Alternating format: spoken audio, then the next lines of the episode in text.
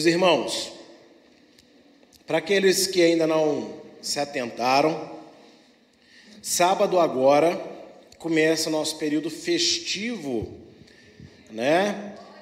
Nós temos Dia das Trombetas Yom Teruá, nós temos Yom Kippur, nós temos tabernáculos, temos Simchat Torá, né? Então são quatro festividades aí num espaço de mais ou menos 15 dias, né? E faz, vai fazer um ano, Pastor Maico, que eu dei uma palavra aqui, que esse seria o melhor ano das nossas vidas, né? E o pastor Maico tomou posse disso, ele mais Ana Paula. Outro dia eu falei que é verdade, eles tomaram posse. E o que eu vi de milagre acontecer na vida desse casal não está né, nas redes sociais, porque gibi ninguém sabe o que é mais, não é verdade? Pois é, aleluia. Mas a minha palavra hoje, ela vai ser voltada justamente para esse período festivo, uma preparação para nós, amém? E o tema de hoje é tempos determinados. Tempos determinados. Mais uma vez, shalom a quem nos assiste de casa, quem nos assiste aqui. O meu nome é Dimson Maciel. E, para honra e glória do nome do Senhor, até o, o dia de hoje, permitindo Ele até os últimos dias da minha vida, pastor da Igreja Evangélica Eliarro. Amém? Abra sua Bíblia em Efésios, capítulo de número 1. Efésios, capítulo de número 1, que é o texto principal ao qual nós vamos nos apegar. Do versículo 3 ao versículo 5. Quem encontrou, diga amém. Aleluia. Diz o seguinte: olha para mim primeiro. Depois você acompanha na sua Bíblia, depois se você quiser olhar aqui na tela, eu achei importante colocar de azul quando está falando do pai e colocar de verdinho quando está falando do filho, porque nessas leituras aqui, né, muitas vezes se faz confusão e às vezes as pessoas pensam assim, não, mas tanto faz, eles são todos um só. Não, você tem que saber quem é quem aqui, porque eles, eles se identificam de forma separada, embora, né, eles tenham o mesmo propósito. Amém? Bendito o Deus e Pai de nosso Senhor Yeshua, o Messias, o qual nos abençoou com todas as bênçãos espirituais nos lugares celestiais no Messias, e como também nos elegeu nele antes da fundação deste mundo, para que fôssemos santos e irrepreensíveis diante dele, em amor, e nos predestinou para filhos de adoção por Yeshua o Messias, para si mesmo segundo o beneplácito de sua vontade. É, alguém sabe o que é beneplácito? Beneplácito é segundo a sua escolha,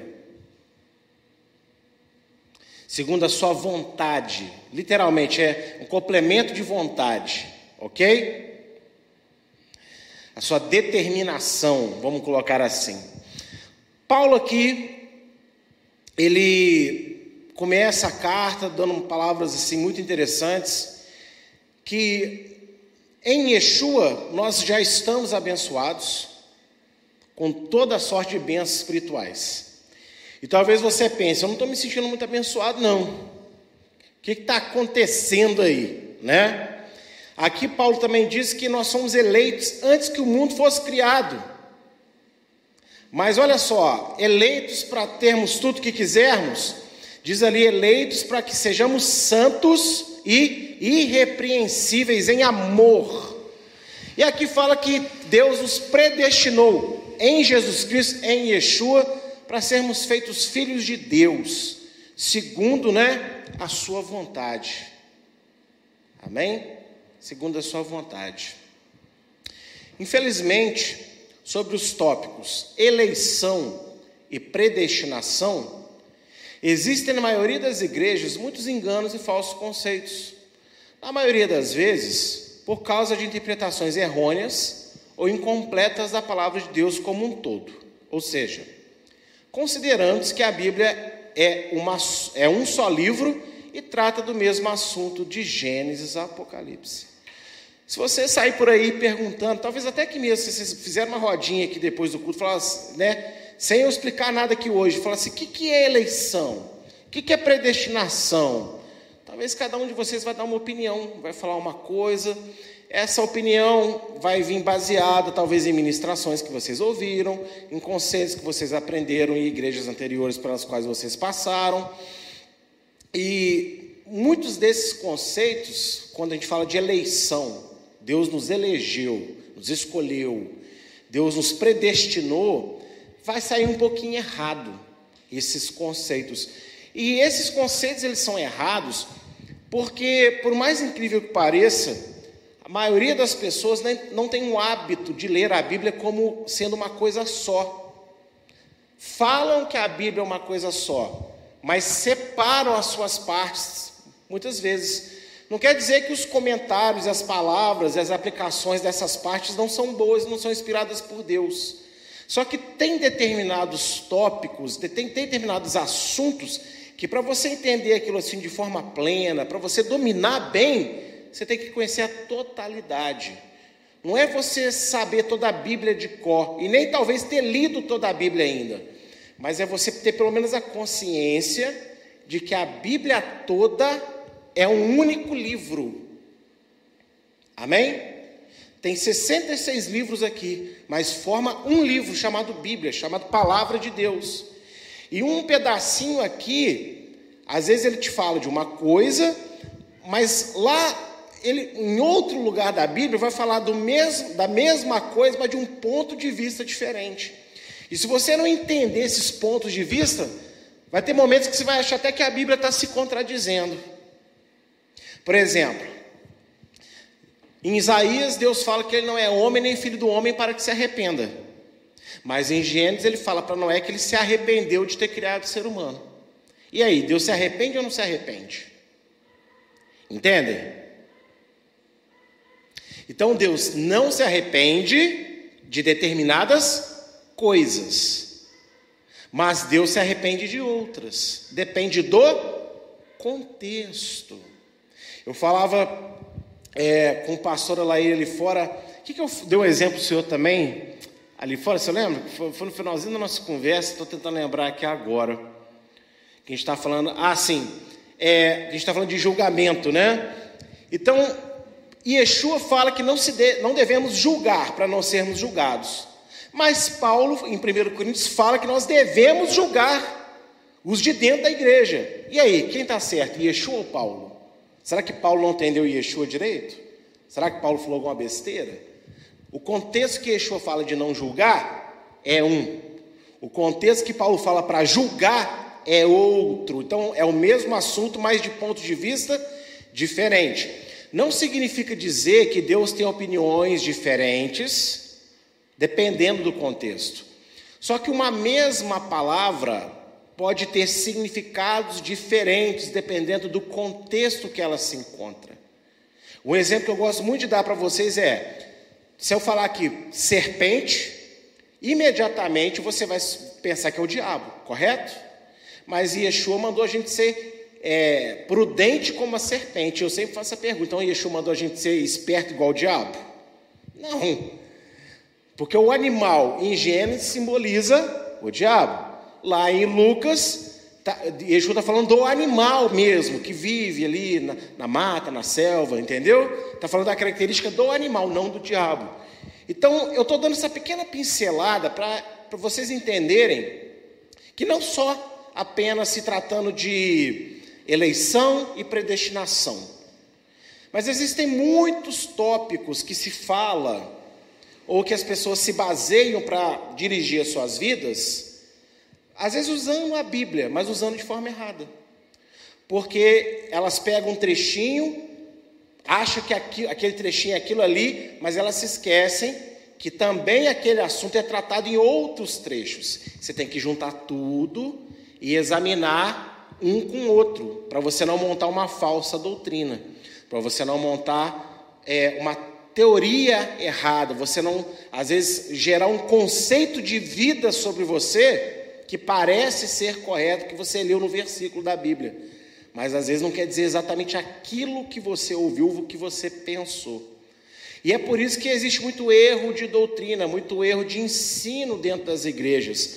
Não é porque os pastores são maus, não é porque os mestres é, não são falsos mestres, mas é porque, por mais que sejam pessoas às vezes até eruditas e admiráveis pelo seu conhecimento, elas ainda têm um, esse ranço na cabecinha delas, formado ao longo de um erro histórico, de que a Bíblia é dividida. No mínimo, uma divisão, a maioria dos lugares faz, entre Novo Testamento e Velho Testamento.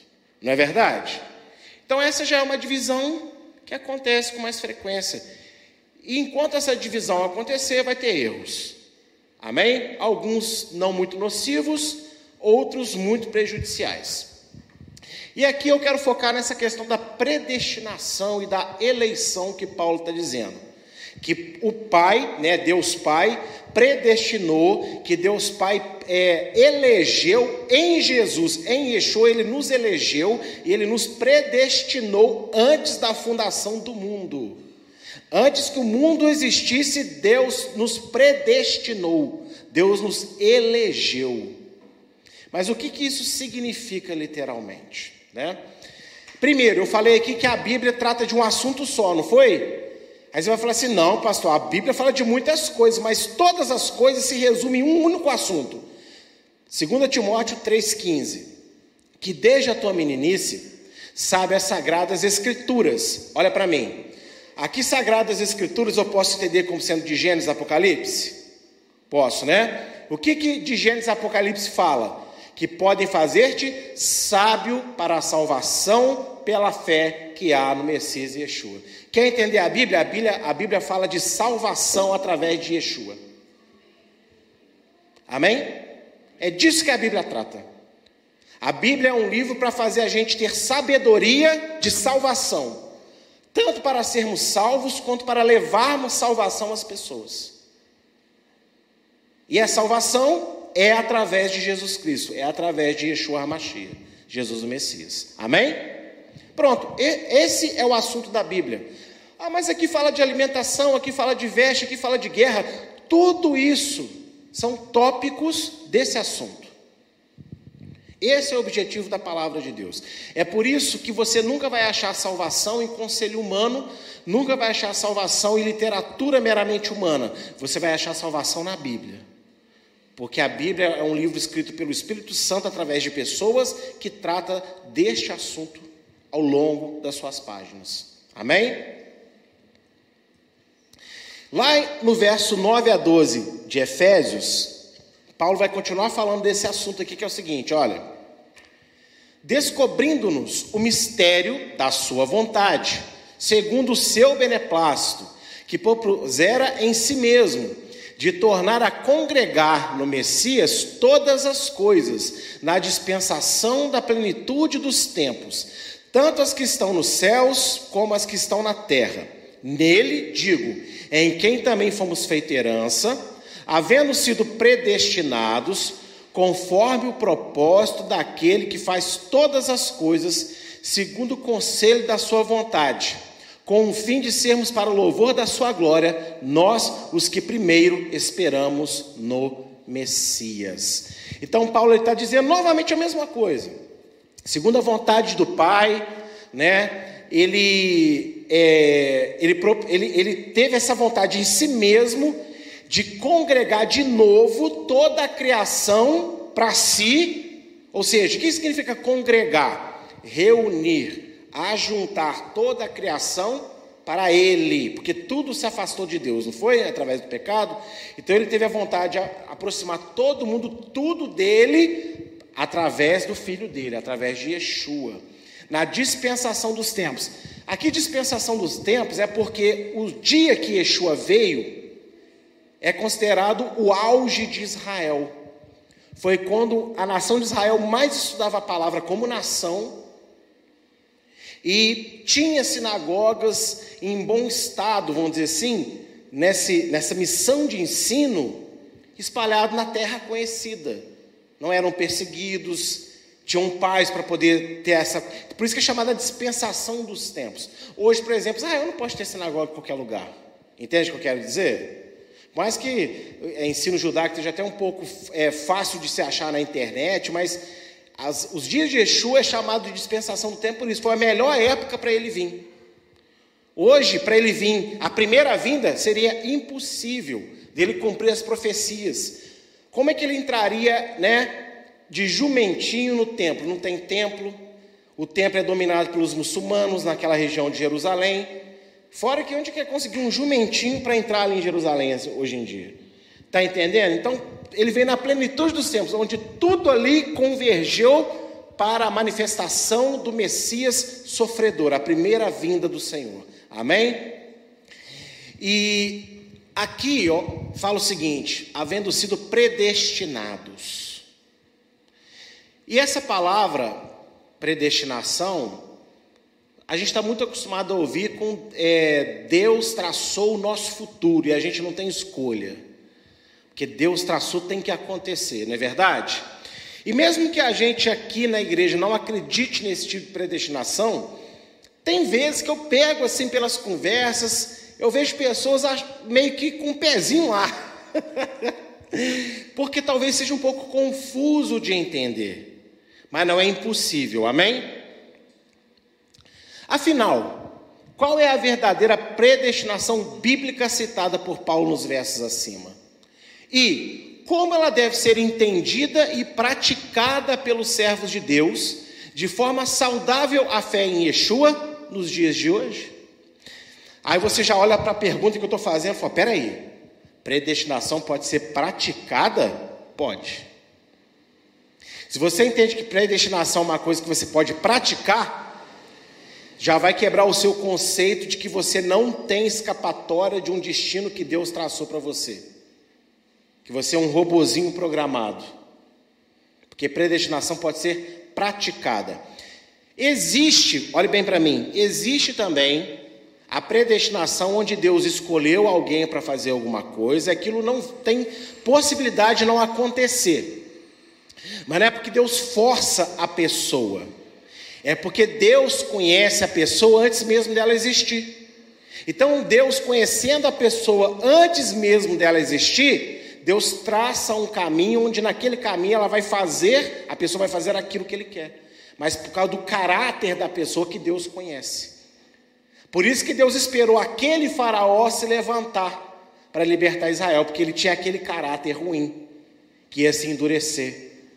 Por isso que Deus profetiza sobre o rei Ciro, que iria abençoar, Dário, né?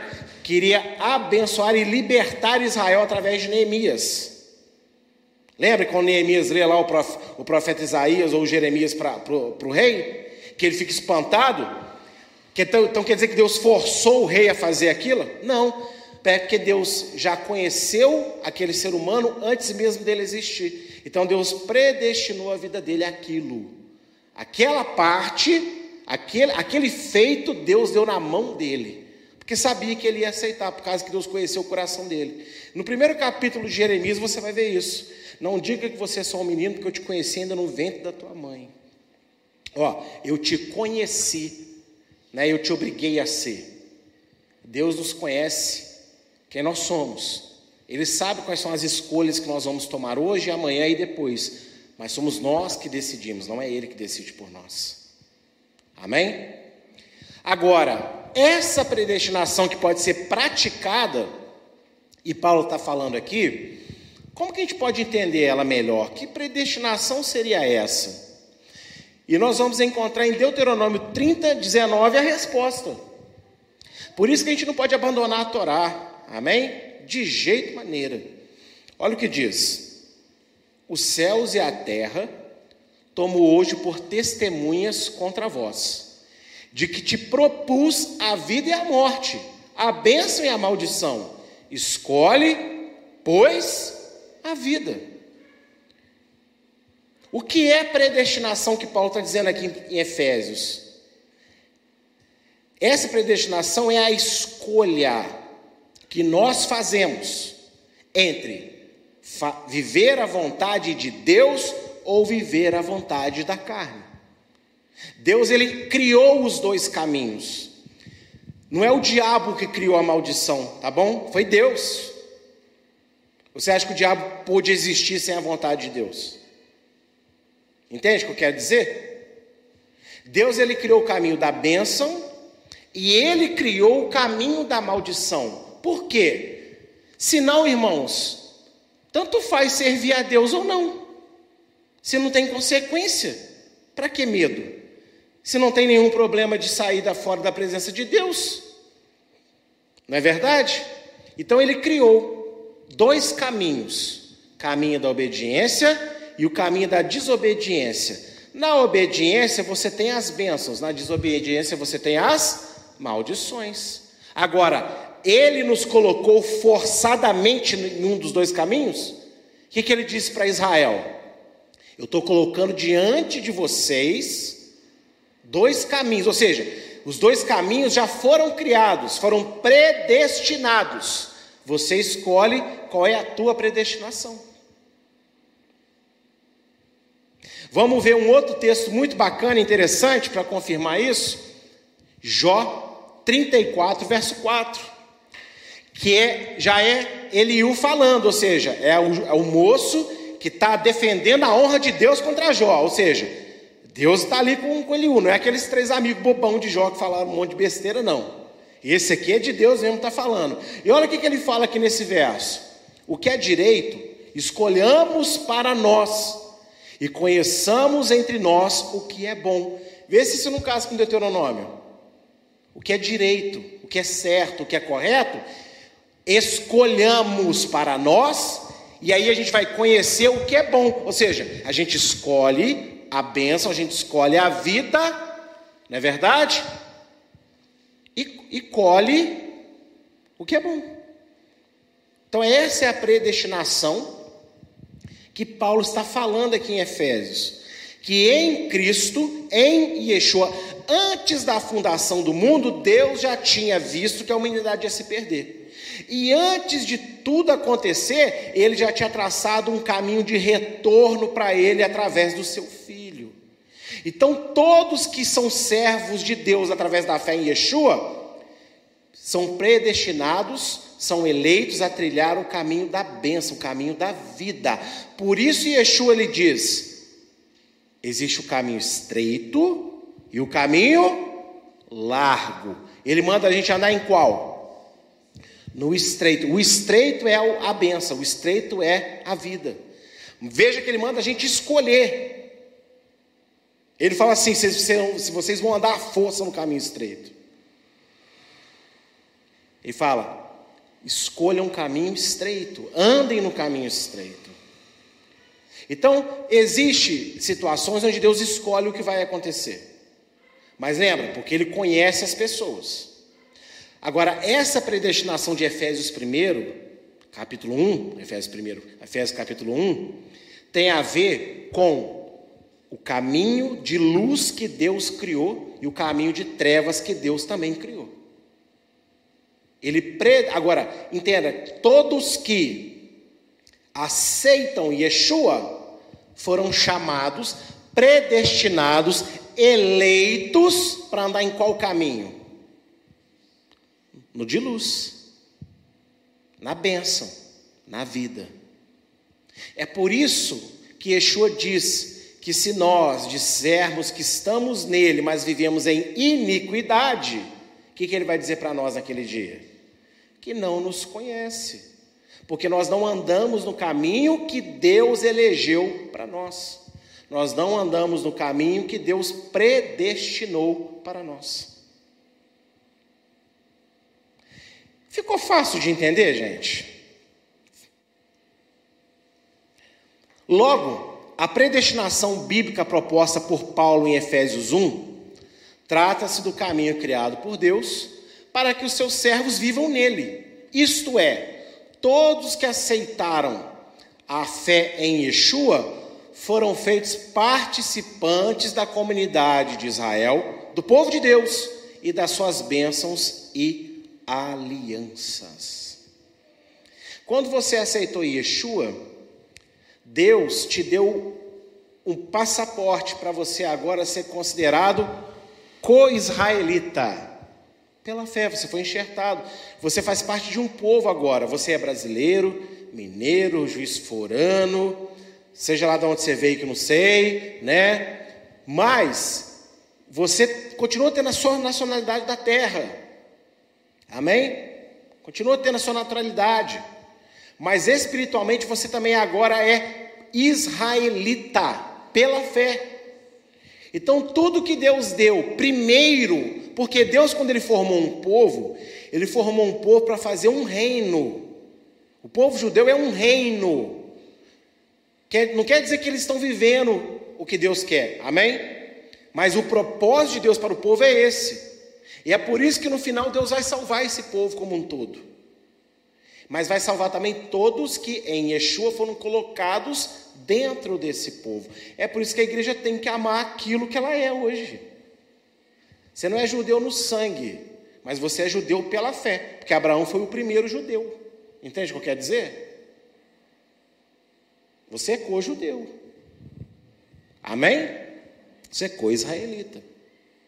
Vamos para ver um texto aqui que nos fala claramente, a própria carta de Efésios, capítulo 2, verso 11 ao 13, que é um texto muito conhecido aqui que eu leio bastante. Olha só o que diz.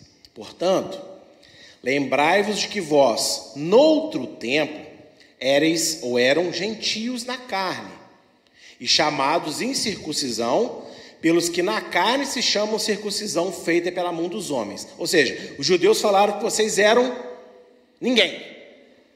Vocês não eram né, povo.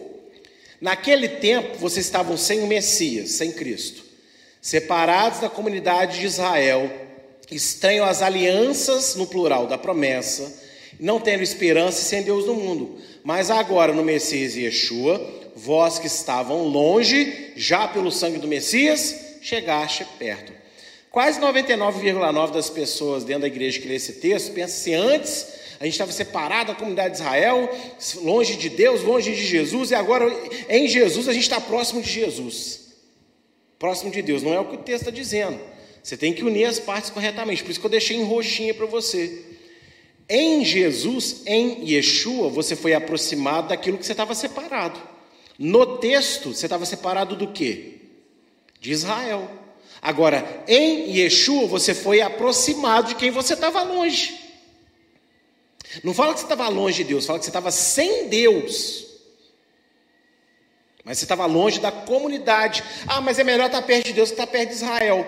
Então, o que, que acontece? Israel é um reino de Deus. Então, quando você está próximo de Deus, você necessariamente tem que andar perto de Israel. Porque você foi feito parte desse reino na terra, desse povo. Então Yeshua fez com que todas as pessoas do mundo inteiro que acreditam nele estejam perto, mais do que perto, estejam dentro do povo de Israel. Você pode não conviver com judeus, você pode não nunca ter visitado uma comunidade tipicamente judaica, mas você faz parte desse povo. Amém? E isso daqui é importante.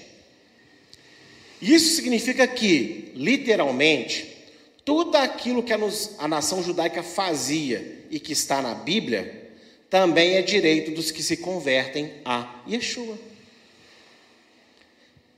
Eu estava sem promessa, eu estava sem aliança.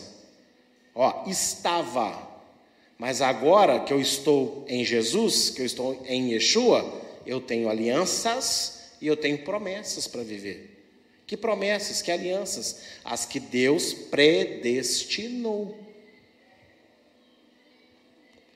Então, é minha obrigação. Agora lembra, por isso que eu deixei claro aqui, ó, tudo que a nação judaica fazia e que está na Bíblia. Né? Assim, ah, judaísmo, porque judaísmo, gente, não tem nada a ver com o mandamento da palavra. Algumas coisas do judaísmo têm base bíblica, outras não têm. E hoje em dia é quase a maioria. É um acréscimo. Então, tudo que está na Bíblia, que Deus deu para o povo de Israel, através de Moisés, ou dos profetas, hoje eu também tenho direito, porque Deus me fez ser participante desse povo. Quem entendeu, diga aleluia. E aí eu quero ler Colossenses 2, verso de 9 a 12. Colossenses 2, verso de 9 a 12. Abra aí a sua Bíblia.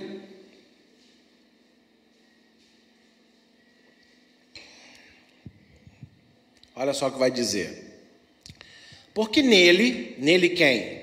Yeshua, habita corporalmente toda a plenitude da divindade, e estáis perfeitos nele, que é a cabeça de todo principado e potestade no qual também estáis circuncidados com a circuncisão não feita por mão do despojo do corpo dos pecados da carne, pela circuncisão do Messias, sepultados com ele no batismo.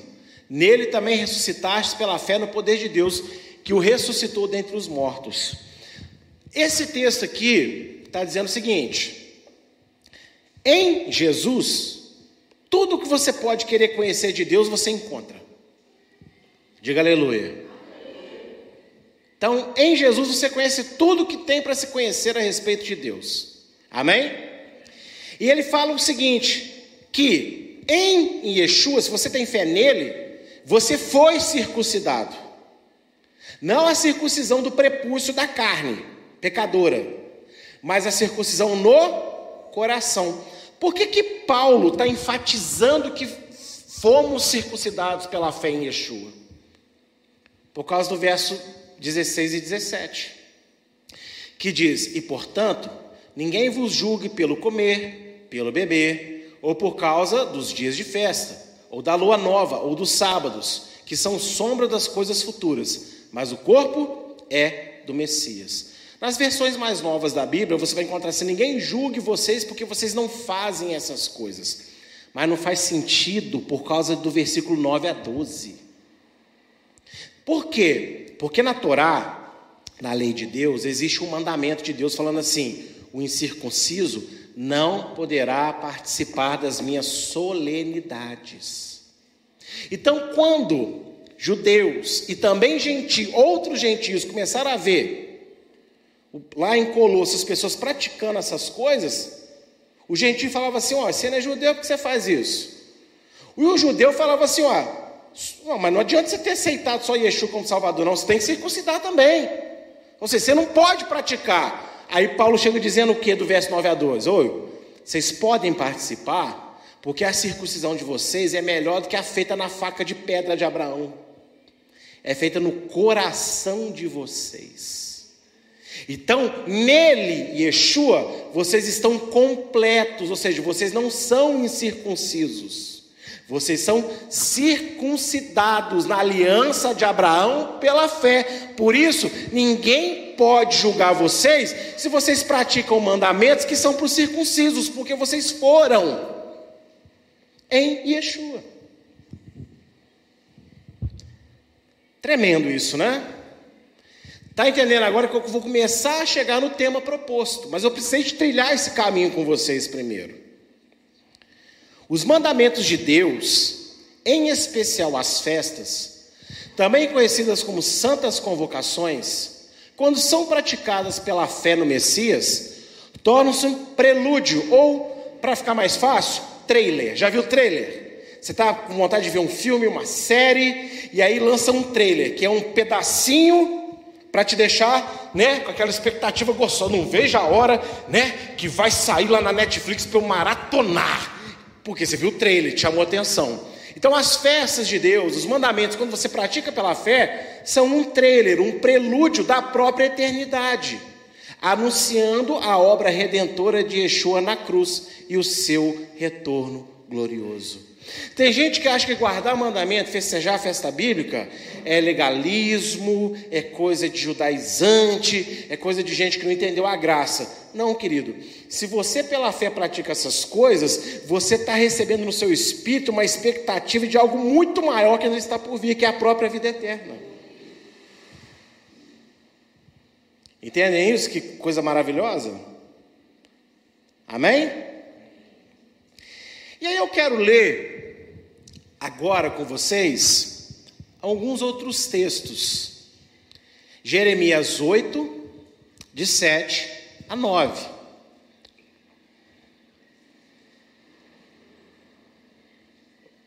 Veja bem o que diz aqui. Que profecia interessantíssima. Lembrando que Jeremias estava chamando a atenção de Israel por não ter uma, um relacionamento sincero e verdadeiro com Deus. Ao ponto de Deus já estar tá cansado daquilo. Eles, é, eles pareciam ser de Deus, mas faziam coisas completamente contrárias a Deus. E Jeremias, inclusive, ele era filho de um dos sacerdotes da época. Então Deus chama alguém do meio, inclusive. Um filho de sacerdote. Provavelmente Jeremias seria um futuro sacerdote também. Mas Deus o chamou para ser profeta. Olha essa profecia aqui. Até a cegonha no céu conhece os seus tempos determinados. E a rola, e o grou, e a andorinha observam o tempo da sua ribação, ou seja, da sua migração. Mas o meu povo não conhece o juízo de Adonai. Como, pois, dizeis: somos sábios, e a lei de Adonai está conosco? Eis que em vão tem trabalhado a falsa pena dos seus escribas. Os sábios são envergonhados, espantados e presos. Eis que rejeitaram a palavra de Adonai. Que sabedoria tem eles? Veja, tinha escriba na época, tinha sacerdote trabalhando, tinha aparência de povo de Deus. Mas no dia a dia, no coração, no, no convívio ali do seu cotidiano, Deus via eles realmente com relacionamento verdadeiro para com Deus? Não. E aqui ele está dizendo o seguinte: preste atenção nessa expressão que é o tema da, dessa palavra, tempos determinados. Olha, a cegonha conhece seu tempo determinado, ela sabe o momento que ela tem que migrar, que ela tem que acasalar, que ela, né? Deus poderia ter falado aqui de qualquer animal. Falou de animais comuns para Israel. Mas poderia ter falado, por exemplo, do tubarão. O tubarão sabe o tempo certo que tem que ir para determinadas águas.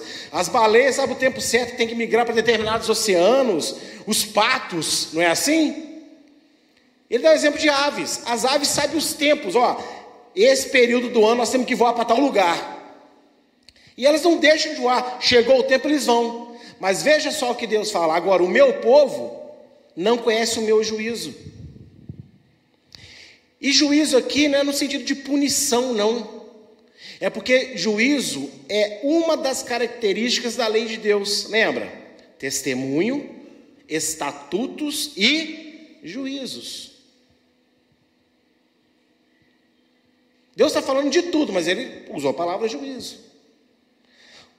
Os animais sabem os tempos certos das coisas. O meu povo não conhece as minhas leis. Ele, ó, lembra que ele diz ali, ó, as, ó, tem escribas, estão fazendo cópias.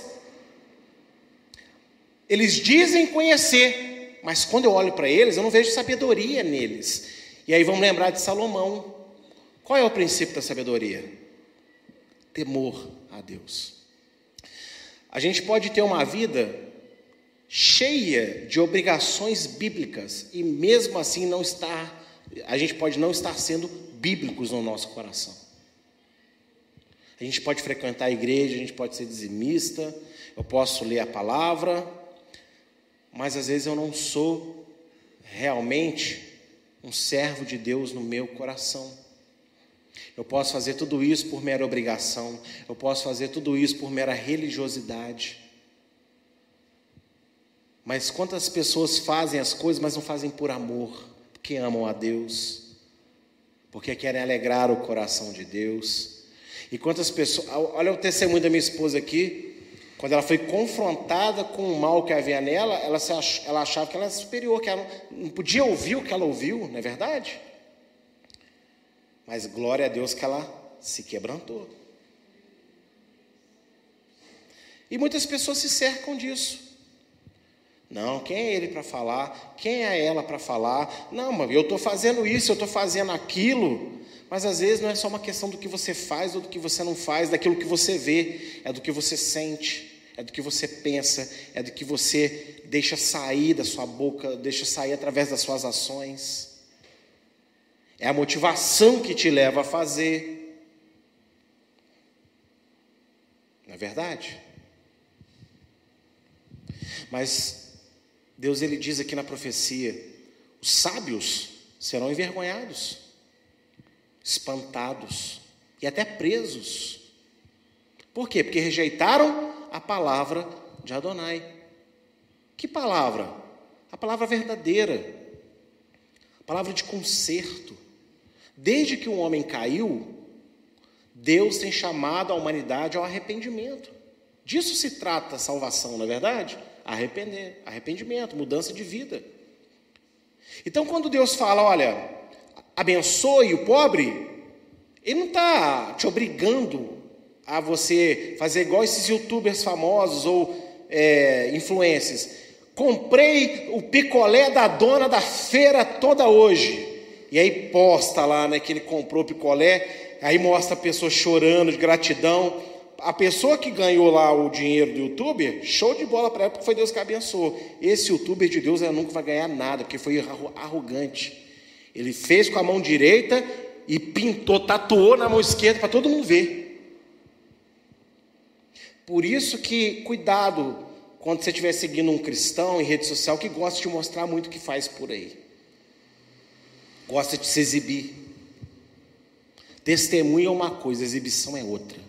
E Deus sabe a diferença. Talvez a gente não, mas Deus sabe. Entende isso, meu povo de Deus? Então essa profecia aqui, ela é muito interessante. Mas o que chama atenção aqui nessa profecia para o nosso tema de hoje é essa expressão: os seus tempos determinados. Lembra que Salomão disse em Eclesiastes: há tempo para todas as coisas debaixo dos céus ou do sol. Tem tempo para tudo, e os animais sabem o tempo das coisas que deu. Agora, quem que criou a migração dos pássaros? A evolução de Darwin?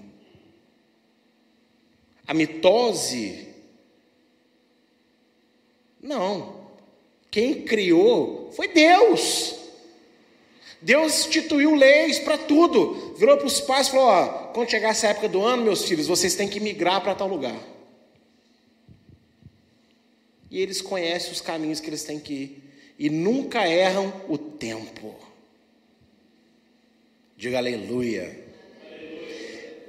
Vamos ver um outro texto, Gênesis 1, 14.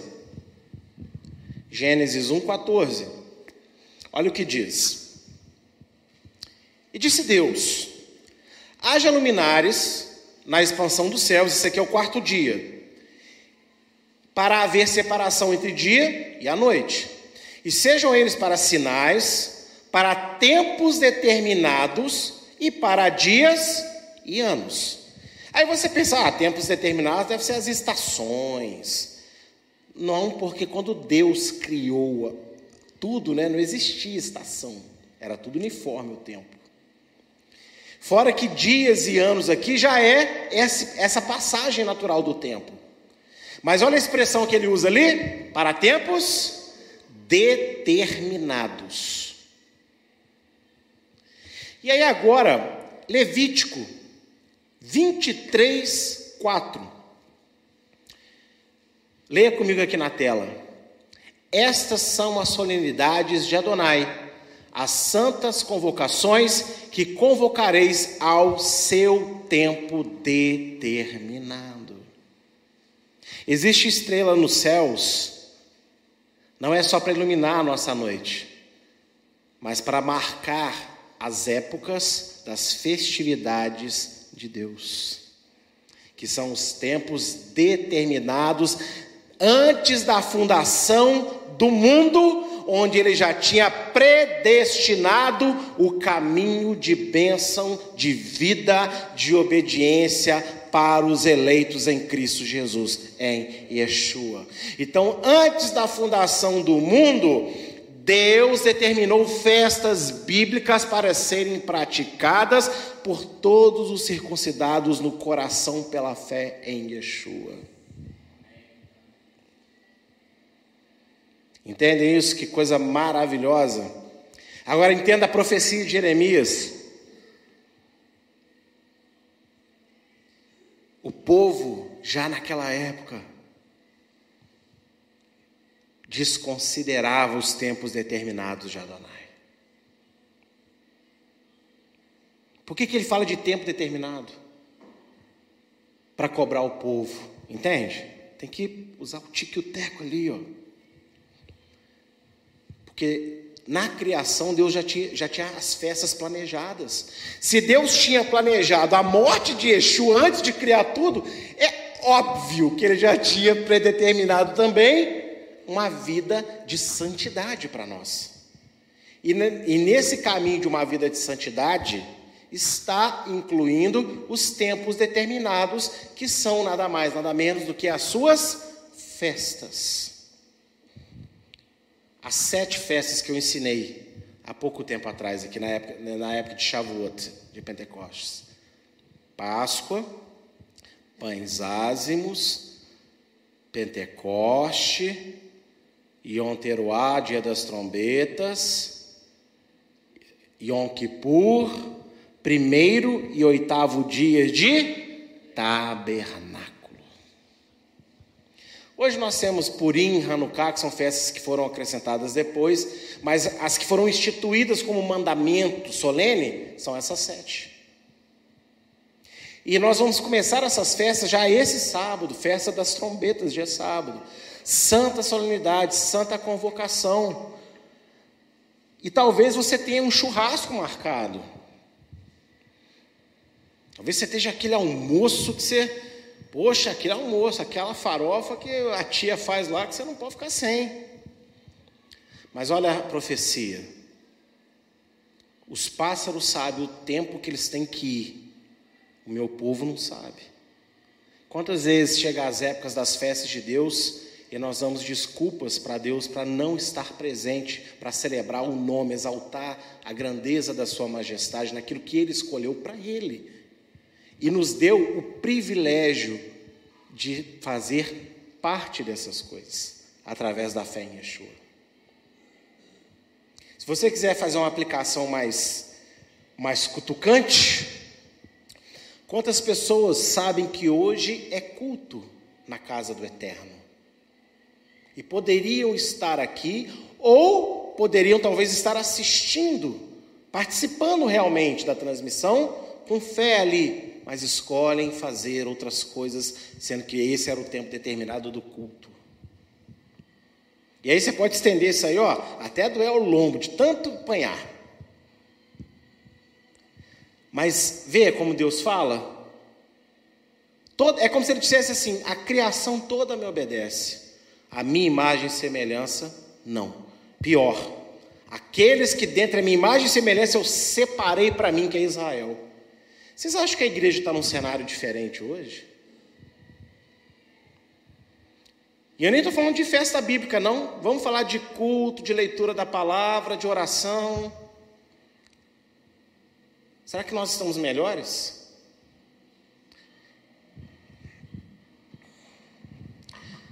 Como povo integrado à comunidade de Israel, a igreja no mundo tem conhecido os tempos determinados de Deus e se importado com eles?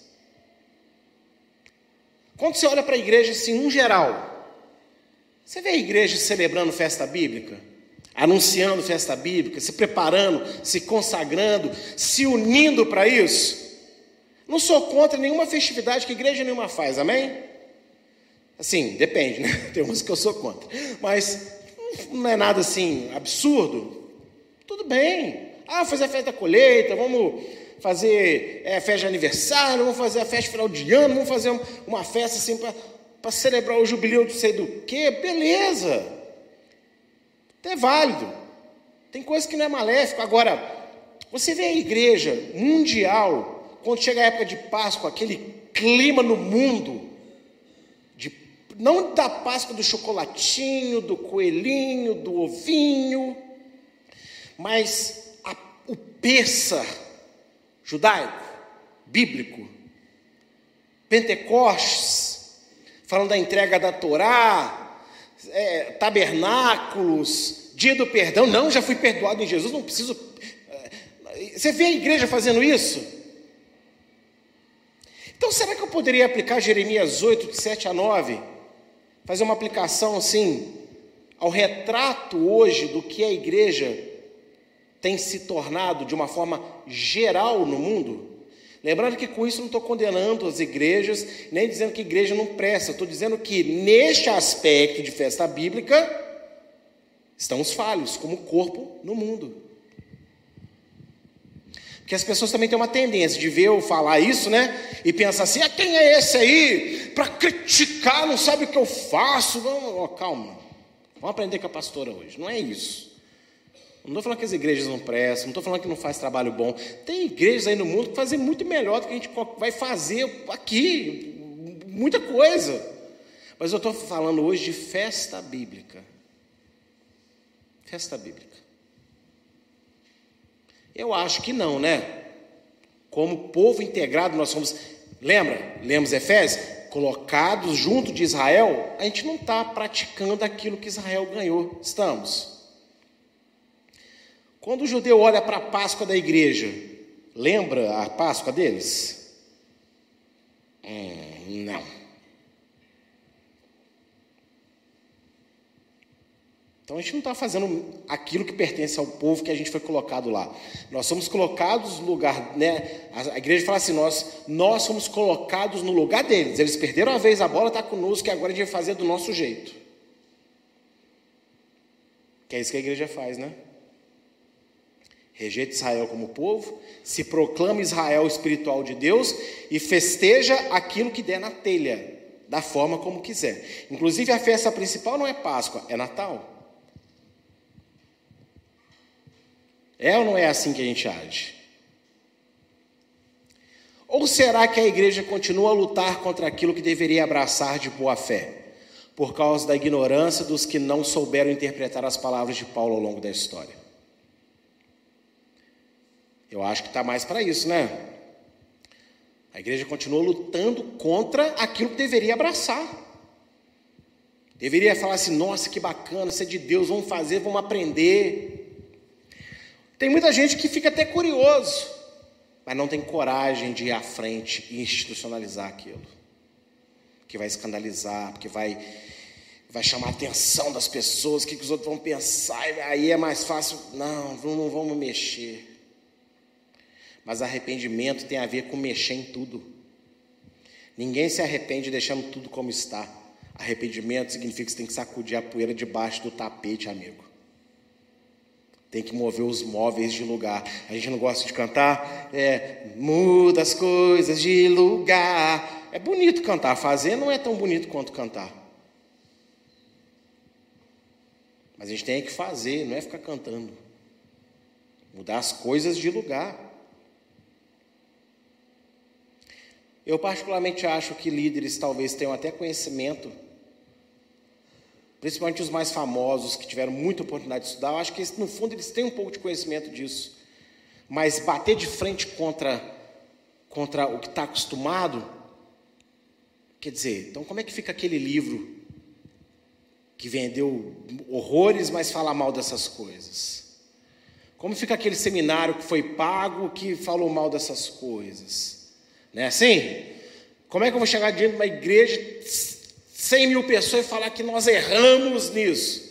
Mas do mesmo jeito que a pastora subiu aqui hoje falou que ela estava errada, que ela era orgulhosa. Como várias vezes eu subi aqui e falei para vocês determinadas coisas que eu estava errado.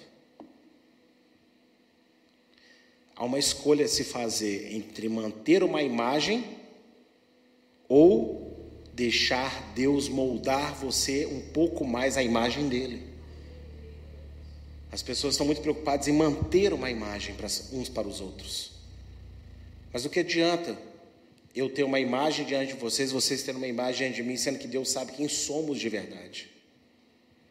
E se rejeitamos a construção que Deus quer fazer em nós para nos moldar a imagem dele, não sobrará imagem nenhuma para contar a história no final, entende o que eu quero dizer? Gálatas 4, 9 a 11 é um dos versos que as pessoas usam muito para rejeitar isso que eu estou falando hoje, os tempos determinados, as festas bíblicas. Porque o que diz Gálatas 4, de 9 a 11?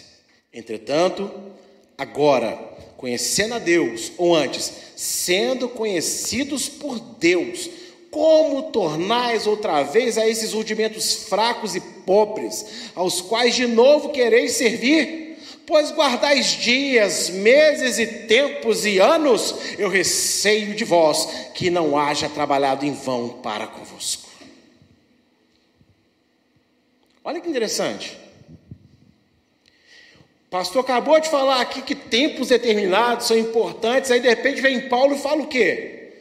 Assim que já não é assim que já não é mais servo, mas filhos. E se és filho, és também herdeiro de Deus por Cristo. Mas, quando não conheciam a Deus, serviam aos que por natureza não são deuses. Entretanto, agora, conhecendo a Deus, ou antes, sendo conhecidos por Deus, como tornais outra vez a esses rudimentos fracos e pobres, aos quais de novo quereis servir? O que, que isso significa? Quando a gente não conhecia Deus, não conhecia a Bíblia, não conhecia nada, a gente guardava festa do mundo que todo mundo guarda, dias santos do mundo que todo mundo guarda, sim ou não? Aí, uma vez agora que eu fui liberto por Cristo para viver os tempos determinados de Deus, como que eu quero novamente, em nome de Cristo, guardar os feriados pagãos, os dias pagãos? Se eu fui liberto disso, quem é que foi liberto de Páscoa bíblica? Você não sabia o que era isso. Como é que você pode ter sido liberto disso?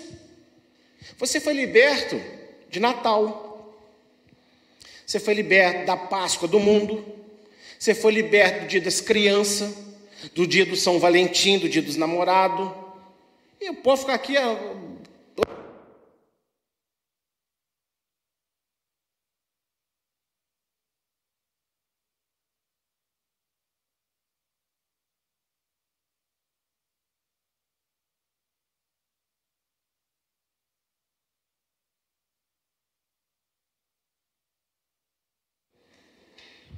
Aleluia.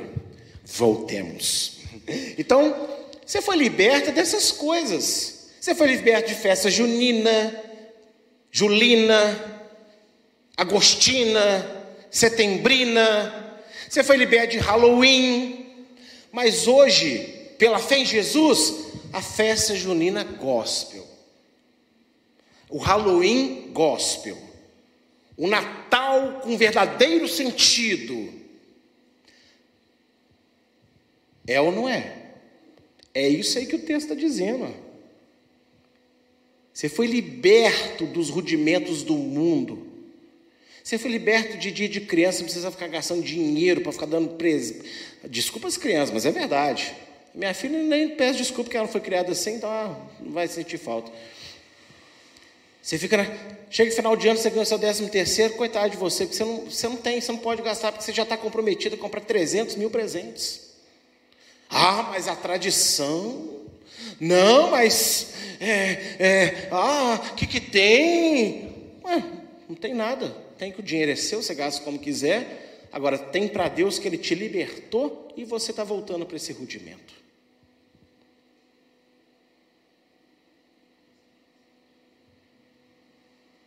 Então, aqui, quando Paulo fala como é que vocês podem estar guardando dias, meses e tempos? Ele não está falando das coisas de Deus que Deus criou. Ele não pode estar falando isso, entende?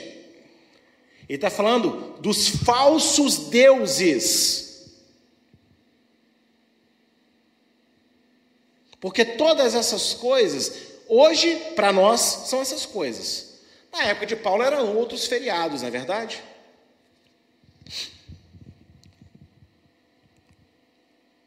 Essas coisas estão sempre atreladas a um santo, a uma divindade, sim ou não?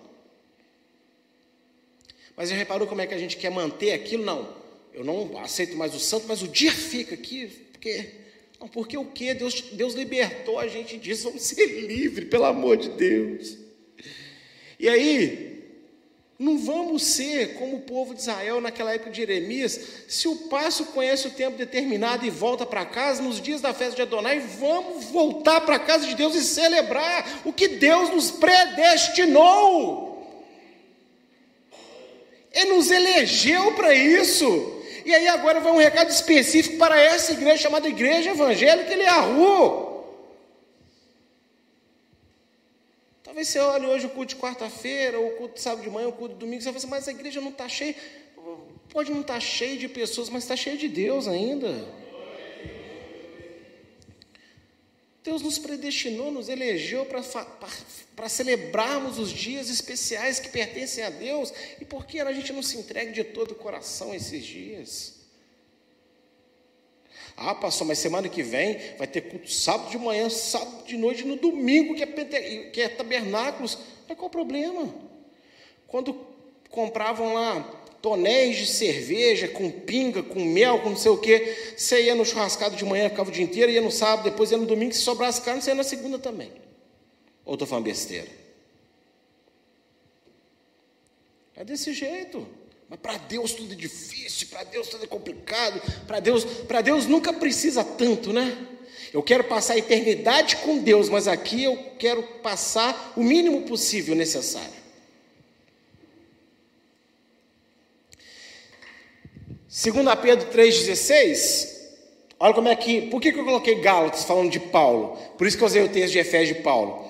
Porque aí, ó, Pedro nos deixou alertado, né? Falando disso, do que, que Paulo falava o tempo inteiro, só você ler o verso 15, salvação. Lembra, a Bíblia de Gênesis e Apocalipse fala do que? Salvação. Falando de salvação, como em todas as suas epístolas, nas quais há pontos difíceis de entender que os indoutos e inconstantes torcem, e igualmente as outras escrituras para sua própria perdição. Não quer dizer que quem não ensina a festa bíblica vai ser condenado, não. Mas você tira do povo de Deus uma oportunidade incrível de festejar aquilo que alegra o coração de Deus, porque Ele mesmo criou para si. Eu, particularmente, eu fico extremamente triste quando eu vejo alguém lutando contra essas coisas, que eu imagino assim, o segundo cenário, Deus lá na eternidade, antes da fundação do mundo, já vendo, ó, vou criar um homem, vai cair e tal, mas eu vou mandar Yeshua, vai salvar aí, eles vão ficar um tempo aqui até Yeshua voltar. Como que eles vão viver? Ah, nessa data aqui, ó, Páscoa, nessa aqui Pentecoste, nessa aqui tabernáculos. Olha a alegria, eu imagino a alegria de Deus montando essas festas. O significado, o porquê, né? E aí de repente, a gente, em nome de Deus, em nome de Jesus, não precisa, porque Deus não se importa mais com isso, fazendo até piada de arrogância.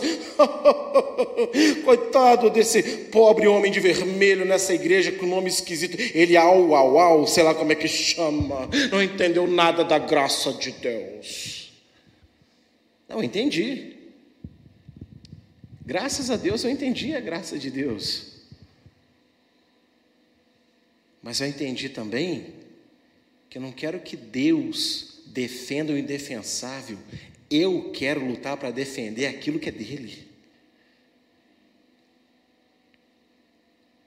Não é para aparecer, não. É porque Deus não precisa de advogados, Deus não precisa de ninguém defendê-lo, mas não significa que ele não se alegra quando nós tomamos o partido dele. Ou ele não abençoou Pinhas, Finés, pela sua atitude.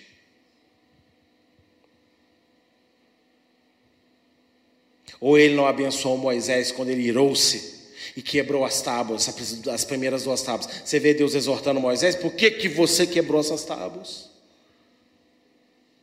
Não, falou Moisés, vem cá, filho, vamos fazer de novo. E olha só, naquilo tudo ali Moisés intercedeu a ele, ó, não destrói o povo. Não sei se vocês lembram, na segunda subida Moisés está lá. Então me mostra a tua glória. Vamos lá, eu vou te mostrar as minhas costas, porque a glória é demais. Ué, o que, que é isso? Recompensa pelo zelo de Moisés.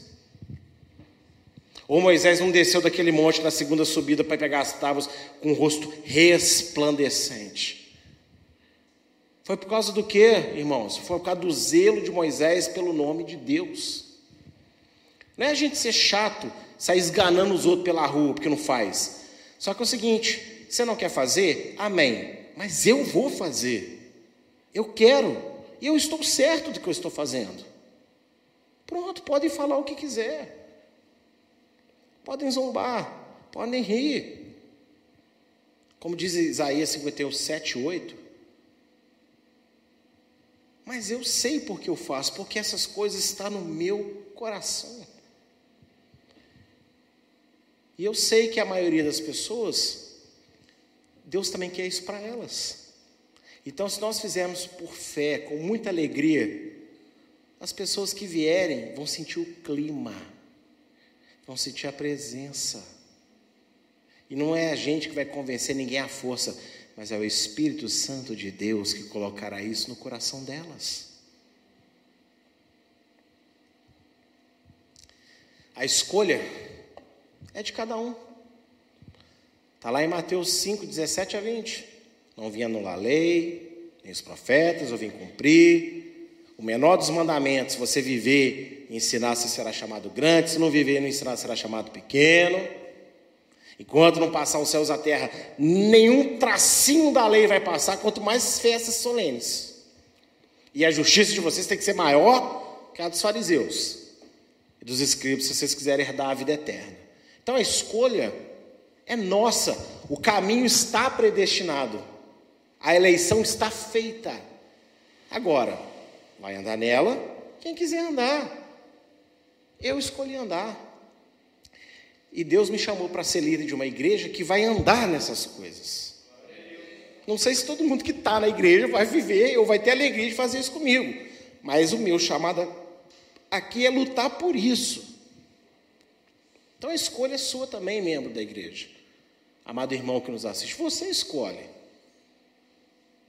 Pastor Dino vai chegar assim, não.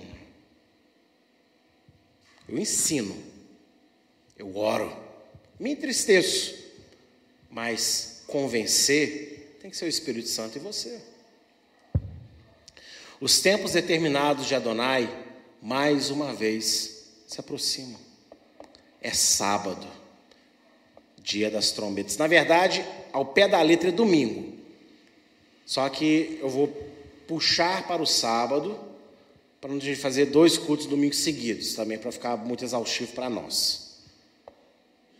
Mas começa sábado agora, dia das trombetas. Celebre-os pela fé em Yeshua. Tem um convite. Vamos celebrar juntos. Seja você mais um e não um a menos nesses dias aqui. Mas se não, respeite aquilo que é bíblico e a escolha dos que querem agradar a Deus. Isso vale principalmente para aqueles que às vezes não nos conhecem direito e nos julgam erroneamente. Você não entende ainda? Só sentar com a gente, vamos conversar, a gente vai explicar com carinho. Mas se você não quer fazer, então respeite quem, quem, quem entendeu, quer fazer. Em vez de você com meia dúzia de argumento paulino errado, né? Porque não dá, porque não pode, porque Deus, Paulo não falou, é, porque Paulo falou aquilo outro. Calma, que se a gente sentar para analisar Paulo com carinho, não é bem por aí. Como foi ensinado um pouquinho hoje. E aí eu digo para a amada igreja: Cadima, avante, Elearro, que estamos no nosso nono ano, onde nós poderemos celebrar as festas de Adonai. Amém? E se você concorda com essa palavra, aplauda o nome do Senhor pelas festas dele.